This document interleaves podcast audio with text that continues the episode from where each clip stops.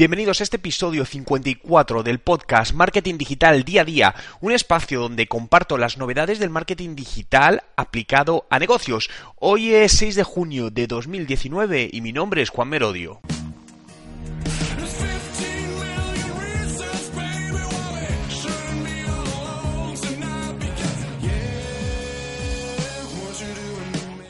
Y comenzamos hablando del SEO en los podcasts. Google ha anunciado recientemente, lo comenté en uno de, mis podcasts, que va a empezar a integrar en los resultados de búsqueda podcast por palabras relevantes. Cuando quiero decir esto es la integración directa, no como ahora muchas veces te puede aparecer el enlace a alguna plataforma de podcasting como puede ser eh, SoundCloud o iVoox, sino que va directamente a relacionar y hacer o a mostrar resultados relacionados con las palabras clave que el usuario eh, está buscando, lo cual me parece extremadamente interesante, sobre todo eh, dado el gran crecimiento que están teniendo los podcasts eh, en cuanto a consumo, pues realmente a nivel mundial. Por lo tanto, eh, a la hora de hacer podcast debemos eh, pensar ya en la parte de SEO. Estoy convencido que el SEO para podcast va a ser uno de los términos que en los próximos años vamos a empezar a escuchar de una manera mucho más fuerte. Pero la pregunta es, vale, estoy haciendo un podcast, ¿qué puedo tener en cuenta para para bueno, para fomentar este posicionamiento.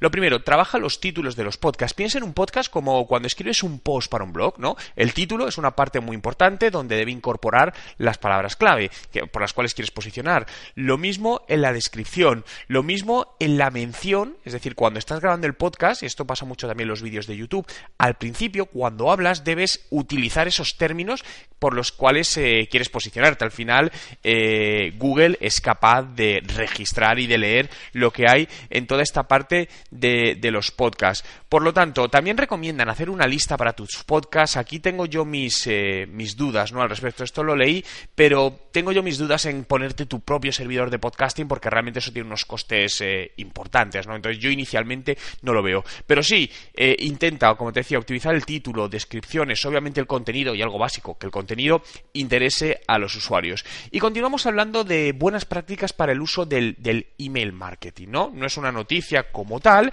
pero sí es algo que debemos tener en cuenta, porque una de las mayores hay un síndrome de diógenes digital generalizado en las empresas, ¿no? Que es acumular contactos y contactos y cuánto tienes bases de datos, 20.000, 30.000, un millón, pero realmente piensa que eso es un error por varias razones. Lo primero, cuantas más bases de datos acumules, más vas a estar pagando por la herramienta donde tengas esas bases de datos. Por lo tanto, al final debes tener los contactos que realmente les interesa recibir tu contenido, no aquellos que no abren eh, de ninguna manera tus emails. Por lo tanto, una de las buenas prácticas obviamente es que las bases de datos las hagas en, en listas, las segmentes en listas dependiendo del criterio que consideres.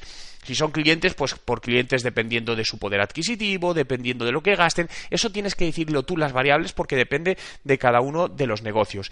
Es muy importante que hagas limpiezas de tus bases de datos, te diría cada tres meses, eh, por lo menos.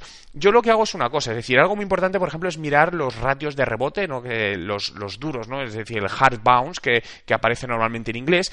Entonces, esos son emails que por lo que sea han dejado de existir o ya no van a recibir información. Por lo tanto, detecta esos emails y bórralos automáticamente. Ten en cuenta, además, que ese, ese ratio de rebote te penaliza también a la hora de tener eh, tu reputación para que el email sea entregado a los destinatarios y no vaya a la, bandeja de spam. Y otra práctica que sí te recomiendo y que pues no muchas empresas hacen, la verdad, pero es muy muy útil, es a lo largo de tres meses, cada tres meses, analiza qué emails no han abierto, qué contactos, mejor dicho, no han abierto ninguno de los emails que has, que enviado. Y a esos quítalos de la lista. ¿Por qué? Porque alguien que si has estado enviando emails en tres meses no ha abierto ninguno de tus emails, pues creo que poco interés puede tener en tu producto. Con esto, ¿qué haces? Optimizar la base de datos. Al final aumentarás los ratios de apertura, los ratios de clics, bajarás el volumen de base de datos y tendrás un menor coste. Y continuamos hablando de Instagram y un nuevo formato publicitario que ha estado haciendo, ha estado probando en el mes de, de marzo, concretamente estos últimos meses y que dicen que van a empezar a desplegar en próximos meses. Concretamente va a permitir a las marcas poder convertir un, una actualización, una actualización, un post, un post normal, orgánico, en Instagram en uno patrocinado, es decir, en un anuncio. Ahora mismo, pensemos en un influencer, al final lo que tiene que hacer es, bueno, pues llegar a un acuerdo con una marca, tiene que publicar algo patrocinado, etcétera, etcétera. Bien, pues no sé muy bien cómo va a funcionar todavía, va a ser un ads manager, ¿no? Pero las marcas que tengan relación con ciertos influencers, la propia marca va a poder ver los posts de ese influencer y poder patrocinarlo, ¿no? Os contaré más detalles cuando den más al respecto, pero bueno, me parece bastante interesante sobre todo para mejorar la agilidad entre influencers y marcas.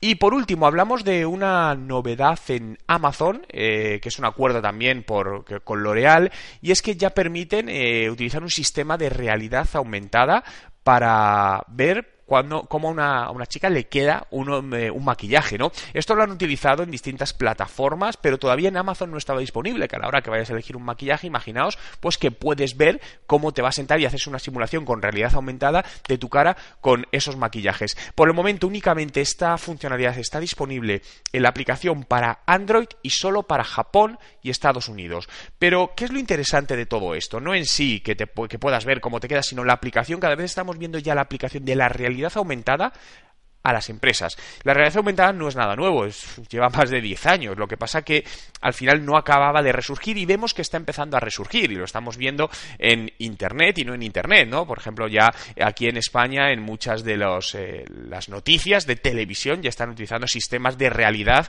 aumentada, realidad virtual, para superponer algo que está diciendo el presentador con lo que está explicando, ¿no? Por lo tanto, la realidad aumentada es una de las cosas que también realmente vamos a ver con mucha más fuerza en años. Gracias a todos por estar ahí, una vez más, por hacer realidad este podcast Marketing Digital día a día. Puedes suscribirte, vete a Spotify, busca Juan Merodio y dale a suscribirte. Así recibirás y podrás estar informado de las novedades al día para poder hacer crecer tu negocio.